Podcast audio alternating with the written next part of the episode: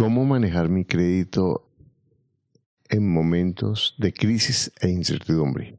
Bueno, en este capítulo hablaremos de las distintas alternativas para no solo manejar, sino salir fortalecido con tu crédito después de una crisis o un momento grave de incertidumbre.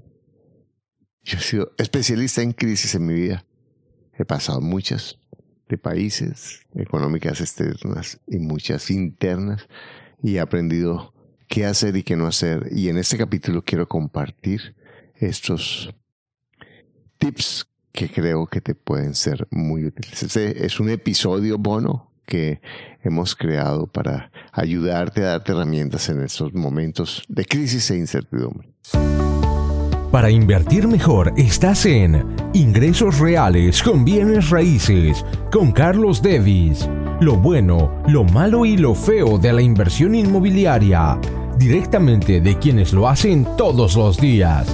Regístrate gratis en carlosdevis.com y recibe nuestro informe gratuito de 7 verdades que tú crees que no te dejan crecer tu patrimonio. Ahora vamos al punto con Carlos Devis.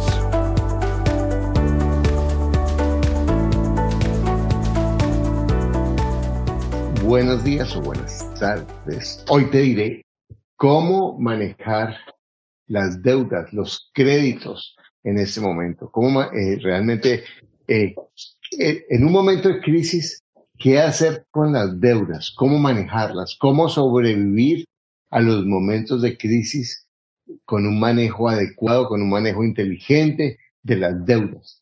Y eso es lo que yo quiero compartir contigo.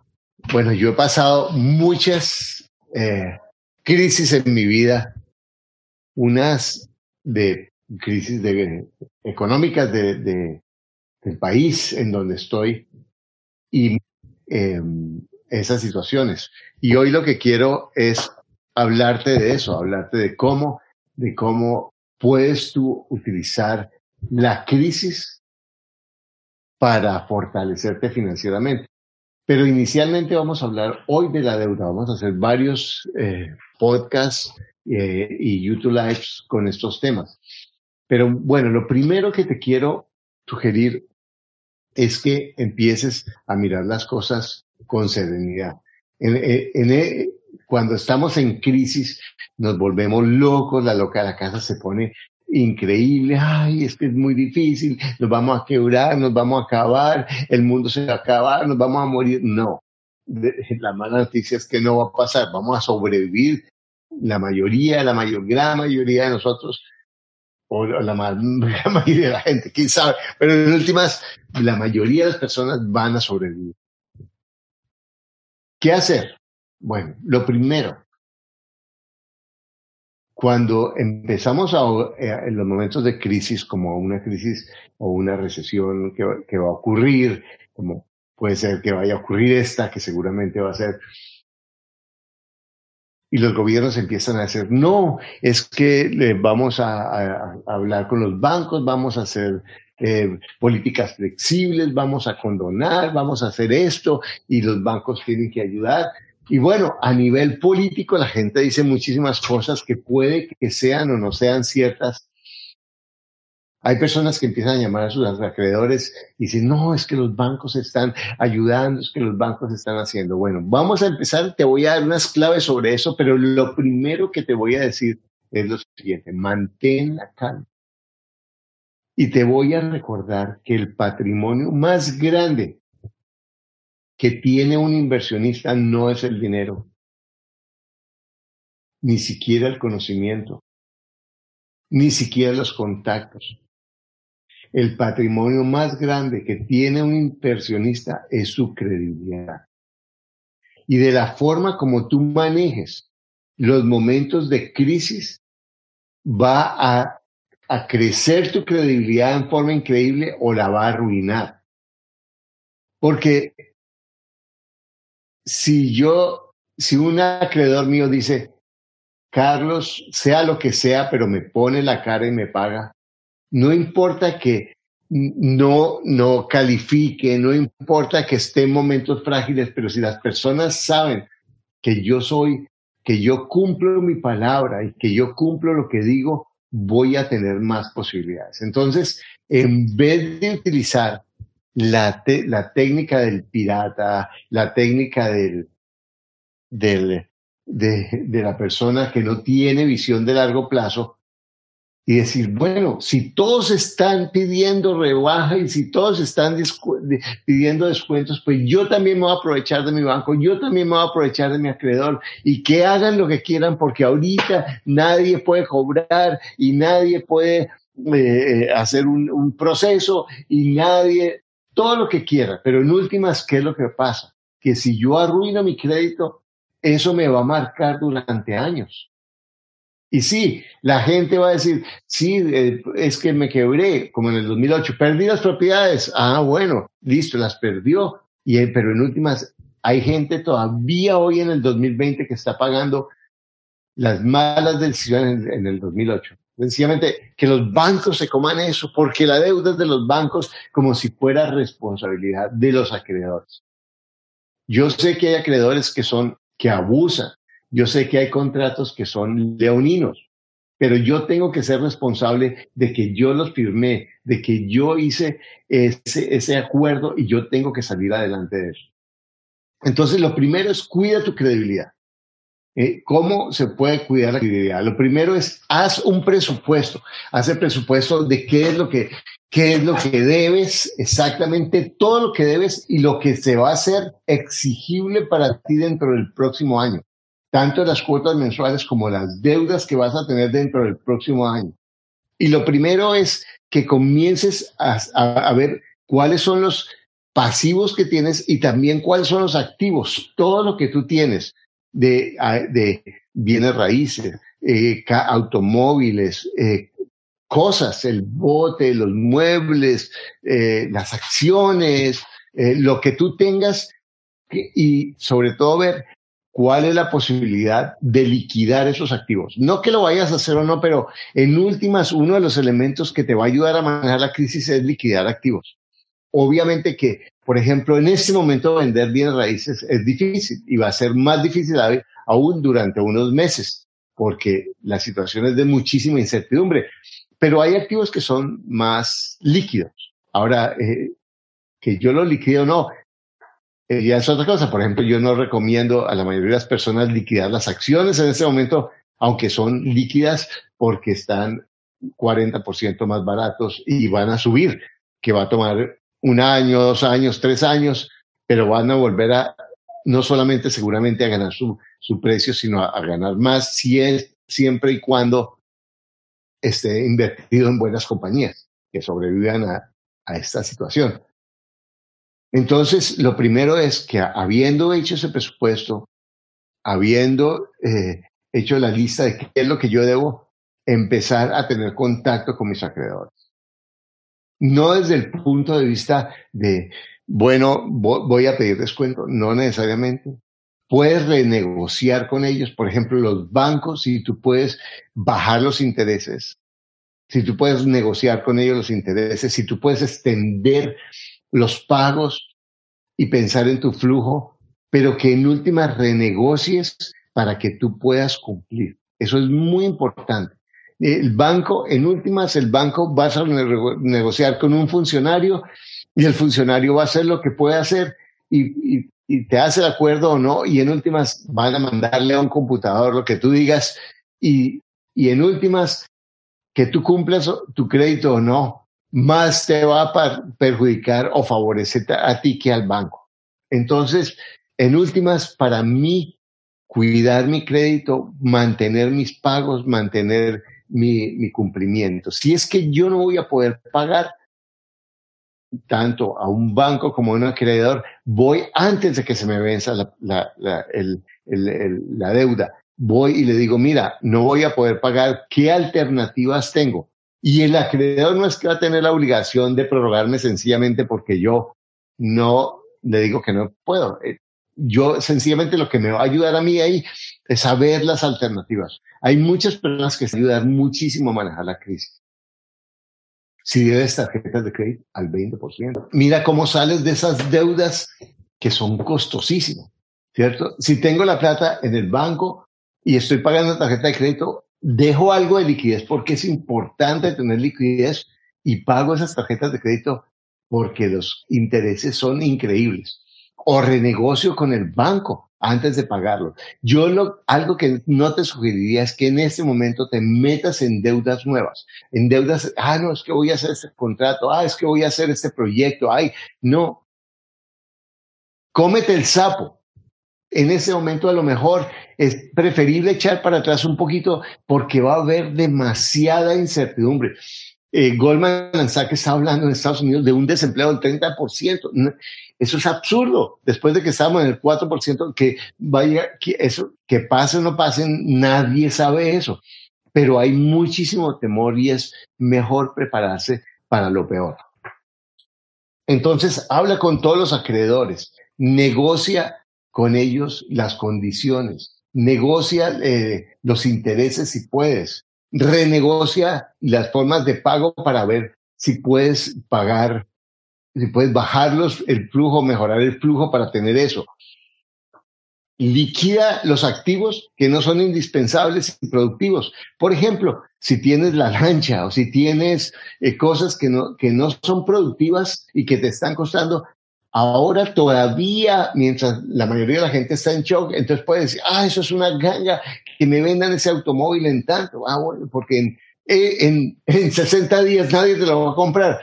Pero si ahorita lo vendes, y te voy a decir algo que yo les digo a mis estudiantes con respecto a vender un activo. Si yo compro un activo, si yo compro este celular por 100, no, vamos a decir por 500, por cualquier cosa y, y, ahora ha subido porque tiene no sé qué características y lo puedo vender en 800. Entonces yo digo, si lo vendo en 700, yo pierdo 100 porque, porque lo que vale es 700. Pero la cuenta que yo puedo hacer es, si lo compré en 500 y lo vendo en 501, gano. Entonces hay cosas que puede que valgan más de lo que tú la compraste y la vendas por menos de lo que está en el mercado ahora, pero en últimas tú vas a, recuperar tu liquidez o tu capital. Es una forma de ver las cosas que te va a ayudar a ser más flexible con, con, con la liquidación de tus activos. Ahora, si a ti te deben plata, una de las cosas que podrías hacer es, mirar cómo cada deudor que tú tengas, tú puedes negociar, en qué condición está para pagarte. Y si tú ves que la persona va a estar muy frágil financieramente en el futuro, a lo mejor tú puedes arreglar un descuento de la deuda y decir, bueno, págame ya 80 en vez de los 100 porque sé que esta, persona probablemente se va a enredar con los 100. Y eso es algo que tú tienes que mirar porque a lo mejor tu dinero se te enreda. Entonces, si yo veo la posibilidad de negociar con eso, me voy, me voy a, a tener, voy a tener que, que, que tomar un riesgo ahora, tomar un descuento sobre la, la, la, deuda y seguir adelante con mi liquidez.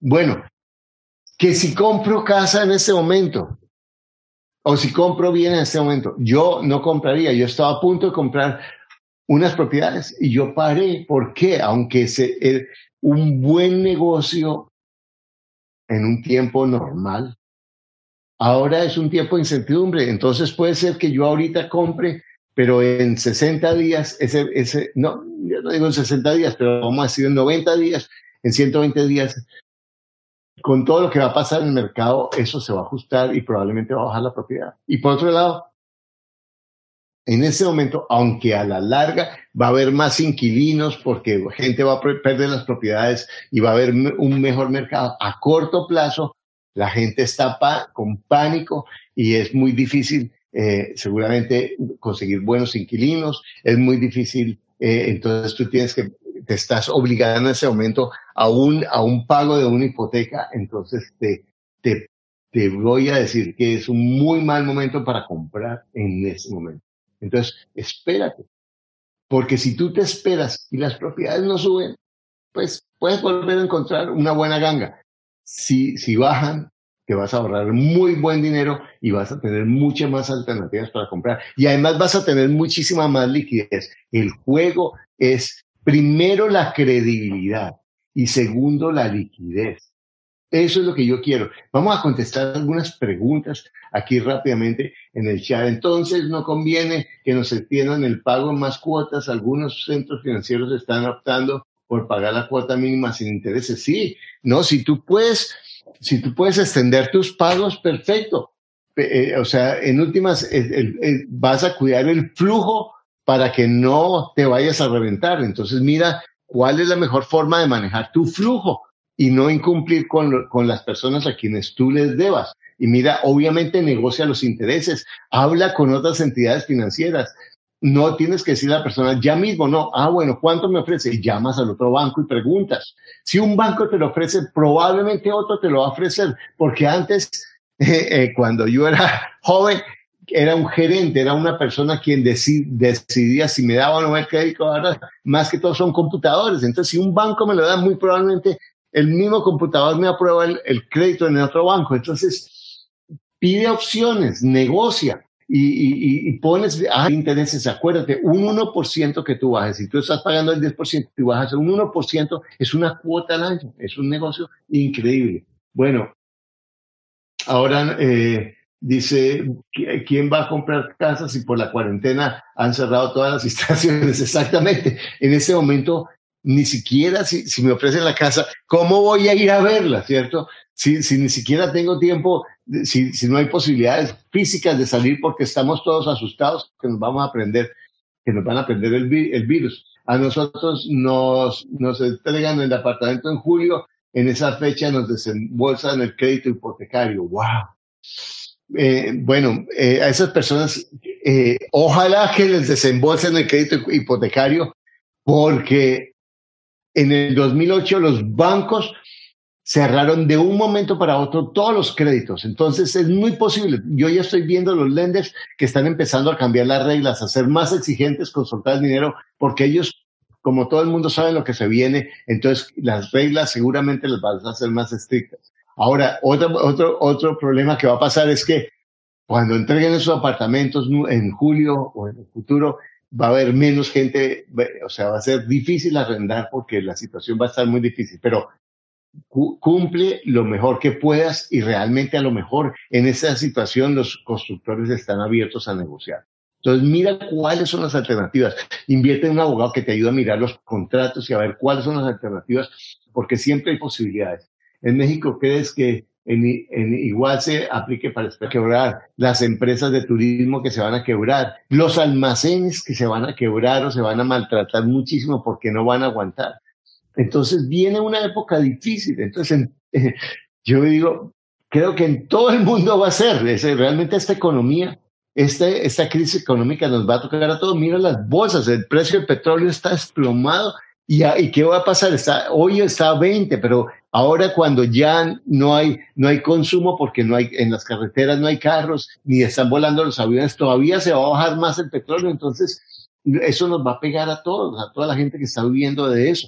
Ahora, por otro lado, los consumidores van a tener un petróleo más económico, pero en últimas hay muchas industrias que viven del petróleo y muchas industrias que viven de, de, del turismo que se está golpeando de una forma increíble. ¿Cuál es la recomendación con el efectivo disponible en el banco? Mira, yo, nosotros eh, sacamos un poco de efectivo, ¿sí? Para tener y dejamos el resto en el banco, porque nuestra, nuestra política es, mirar nuestra liquidez, pero sacar todo, no, no vamos a sacar todo, pero es tener la liquidez en el banco, no comprometerme, sí, sacar algo para tener efectivo, pero es algo que, que en últimas cada uno va, midiendo según sus necesidades. Perdí 40 millones con dos franquicias inmobiliarias, lo que no he podido, ¿cómo superarlo? superar lo que debo al banco, pues negocia con el banco. Sí, yo sé, eh, es muy difícil eh, cuando nos damos cuenta de los errores que hemos cometido, pero negocia. En este momento, una de las cosas buenas es que los bancos están dispuestos a ser flexibles, pero negocia. No dices que hagan lo que quieran porque el gobierno me va a proteger. Mira, el gobierno no te va a proteger. El gobierno va a decir cosas y después tú no pagas y vas a estar en los computadores de todo el mundo diciendo que tú no pagaste y te va a afectar tu crédito, te va a afectar tus intereses, te va a afectar tu credibilidad, tu capacidad de comprar, tu capacidad de arrendar, todo. No, es pésimo negocio. ¿Cuál es la recomendación? Ta, ta, ta. Eh, ¿Qué más? Eh, ¿Sería bueno pedir un préstamo para comprar propiedades? Bueno, en este momento no sugiero, yo lo que voy a hacer, no pedir préstamo. Yo, ¿qué estoy haciendo yo? Yo tengo un par de propiedades en Harmony que es interés un poco más costoso y estoy rezando para que de aquí al, al fin de mes alcance a refinanciarlas a, a dinero convencional que es más económico. Pero yo no voy a conseguir crédito para cosas nuevas porque, como te digo, este es el momento de esperar. ¿Será bueno pedir un préstamo? Bueno, esas son que, eh, las, preguntas que tenemos. Eh, a nosotros nos entregan a patata. Cada centavo es muy valioso en términos de incertidumbre, exactamente quién va a comprar casa. Eh, imagínate que hace un mes estaba montando el negocio, firmé el contrato de arrendamiento, compré las máquinas, tengo un café internet y estaba montando un segundo negocio, me endeudé en 38 millones. Bueno, por eso yo, eh, yo les digo, eh, yo siempre les recomiendo a mis estudiantes no endeudarse para crear un negocio. Bueno, pero ya es tarde. Entonces mira cómo manejas eso, mira cómo manejas tus deudas para, para estar, ahorita es un buen momento para negociar con los bancos los préstamos y los intereses y para negociar con, con, el, con, el, con el dueño del local. ¿Me entiendes? Mira, yo no puedo. Y es preferible pagar una multa y mira si negocias la multa, te sale mejor que el arriendo. ¿Qué, ¿Qué es lo que tú puedes hacer para eso? Si, si puedes, si, si, si negocias la multa, entonces voy a pagar mi celular porque me entró una llamada ahorita. Entonces, eh, mira si negocio. No estoy, estoy preocupada con la situación, con la, con la ocupación porque todo el mundo está en cuarentena. Bueno, está, vamos a hacer eh, también un podcast de cómo ganar, aprovechar esto para aumentar tus ingresos. Vamos a hablar de eso. Entonces, tenemos esos temas que nos van a ayudar. Vamos a hablar de cómo manejar eh, los inquilinos. Si tú tienes propietarios, cómo manejar los inquilinos para que tú, para pasar estos tiempos de crisis. Bueno, eh, cómo, eh, en esta semana hablamos de cómo pedir descuento al arrendatar, eh, hacer descuento a, los inquilinos y cómo ganar inquilinos. ¿Sugieres hacer inversiones en las acciones que bajaron de precio? Pues mira, si tú no ves, si tú no sabes de la bolsa, pídele ayuda a alguien que verdaderamente sepa la bolsa para invertir. No inviertas porque tu primo y tiene un amigo que está acciones, bueno, no. Ahora, ¿quién, el que sabe invertir no es el que mira los cuadritos y se la pasa mirando el computador. No, el que sabe invertir es el que ha ganado plata en la bolsa. Ese, a esa es la persona a quien tú le puedes pedir. De otra manera, yo me mantendría lejos, porque una acción estornuda y baja un poquitico cuando compra, ¡pum! Ya te golpea. Entonces tienes que saber qué comprar, cuándo comprar, cómo comprar, en qué empresa. Todo eso tienes que saberlo. Si sabes eso y has ganado dinero, es un buen momento si vas a mantener las acciones durante unos años porque en 1929, y están hablando que esta crisis va a ser peor que la del 29, la bolsa duró dos años y bajó el 80%. Entonces, puede que baje todavía más, no sabemos. Entonces, eh, eh, es, eh, es muy especulativo invertir en la bolsa en ese momento.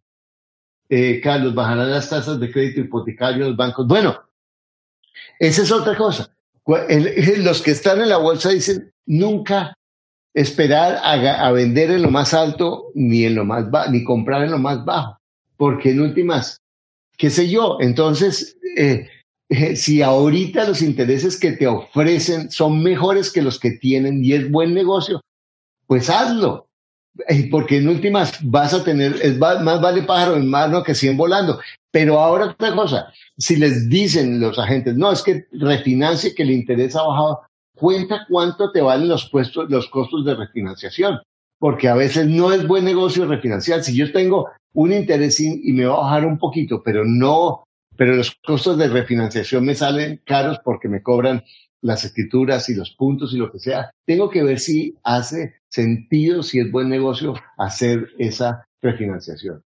¿Recomienda comprar Bitcoin?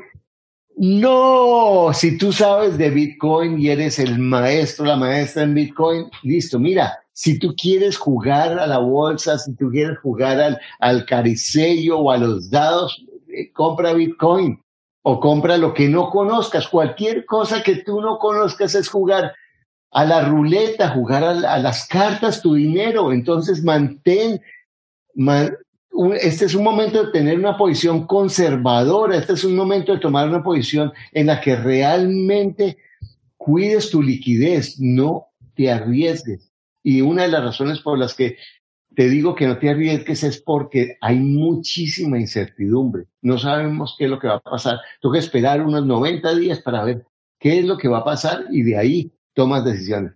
Pero no Bitcoin. Y más si me estás preguntando, o sea, que no sabes. Ahora, supongo que cuento con la mitad del dinero de la casa y el banco me da un préstamo, yo acepto, la casa me permanece. Que si yo tengo mi casa, la, la, la puedo refinanciar para sacar plata para, para comprar bienes raíces. No en este momento. Y es más, yo nunca recomiendo sacar, sacar dinero de la casa con una hipoteca para comprar casa porque tú vas a empezar a pagar intereses y te vas a presionar para comprar. Si tú ya tienes un muy buen negocio, y puedes, y has hecho los números y la nueva propiedad te va a pagar tanto el crédito de la hipoteca de la casa que está o de la propiedad que están comprando como el de la diferencia de tu propia hipoteca, pues sí, pero si vas a sacar sencillamente dinero para ver qué encuentras de ganga, no hagas eso. Este es el momento de estar en calma. Bueno, ahora que estamos en esta situación, ¿cuál es el consejo para despegar y aprovechar esta crisis? Bueno, lo primero, y eso mira el video de ayer, que es cómo superar, cómo manejar, cómo sobrevivir a momentos de crisis, eh, cómo sobrevivir financieramente en tiempos de crisis. Mira ese video, ahí te doy muchas claves, pero una fundamental, mira, ponte proactivo, ponte proactiva, ah, busca, es el momento de educarte, es el momento de educarte financieramente, es el momento de, de, hacer llamadas, de buscar tus clientes, de utilizar el tiempo para hacer para hacer contactos, para hacer negocios, para vender. Hay muchas, muchas oportunidades porque la gente, el mundo no se va a acabar. Hay muchas oportunidades. Ahorita Amazon está contratando 100 mil personas. Hay, hay empresas que están creciendo en ese momento. ¿Cuáles, esa, eh, ¿Cuáles son las empresas? Mira ese video porque ahí te hablo de la importancia de, dice, cambiar decisiones diferentes para momentos diferentes. Y este momento diferente tienes que mirar cómo puedes aprovechar y hazte esa pregunta, ¿cómo puedo aprovechar eso? Pero no te dejes llevar de los vendedores de ilusiones. No, es que ahorita es el momento de ganarse dinero. No sueltes tu dinero. Mira, observa, aprende, pregunta, pregunta. Y no compres nada si la persona que dice que va a hacer el negocio no, no está ganando muchísimo dinero con eso y está seguro y conoce a esa persona, porque si no te, ahorita los vendedores de ilusiones van a aparecer por todas partes. Bueno, ¿quién más? otra pregunta. Eh, ahora que estamos eh, eh, en esta crisis, ¿qué será? Que será de muy lenta recuperación. ¿Qué nos recomiendas? Aquellos que tenemos ahorros en los bancos. Es una opción. preparar el crédito hipotecario y guardar liquidez. Bueno, yo te digo, espérate ¿Qué es lo que yo voy a hacer? Yo tengo liquidez, nosotros hemos sido de, eh, cuidadosos en no endeudarnos y solamente tenemos hipotecas que se pagan solas y, la, y tenemos liquidez, vamos a esperar a que el mercado se ajuste y vamos a, a volver a empezar a comprar, pero con calma. En ese momento tengo la liquidez, tenemos la liquidez, pero es yo, yo digo, yo aplico lo que les estoy enseñando, pero nosotros estamos esperando para comprar.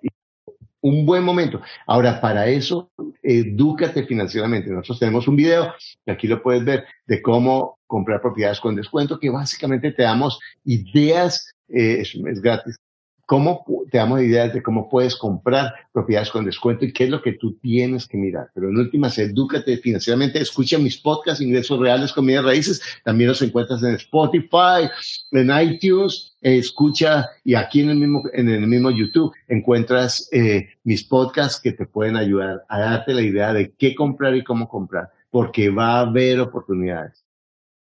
Eh, ¿Cuánto? Yo esta mañana estaba mirando eh, lo que se demoró la, crisis del, de, de, de, 1907, cuando el terremoto de San Francisco, cuatro años, la bolsa bajó 50%, la de 1929 bajó 83%, generó el 24% de desempleo y después durante 13 años tuvo un, un despegue increíble. De en la de 1945, cuando terminó la guerra, bajó 25, 22% y, y volvió una subida durante 15 años. En 1974 bajó 40% y volvió a subir la bolsa durante 13 años. Eso, eh, todos estamos pegados a la bolsa de Nueva York o a las bolsas americanas que son pegadas a las bolsas europeas.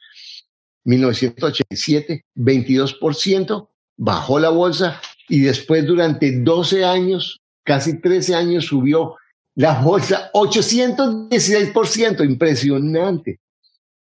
Entonces va a tomar dos, tres años en ajustarse, pero va a ajustarse. Muchas compañías desafortunadamente van a golpearse muy fuerte, pero una de las razones fundamentales, por eso las personas, yo te invito a que te eduques, es que es siempre estar preparado para el invierno, aunque estés en verano.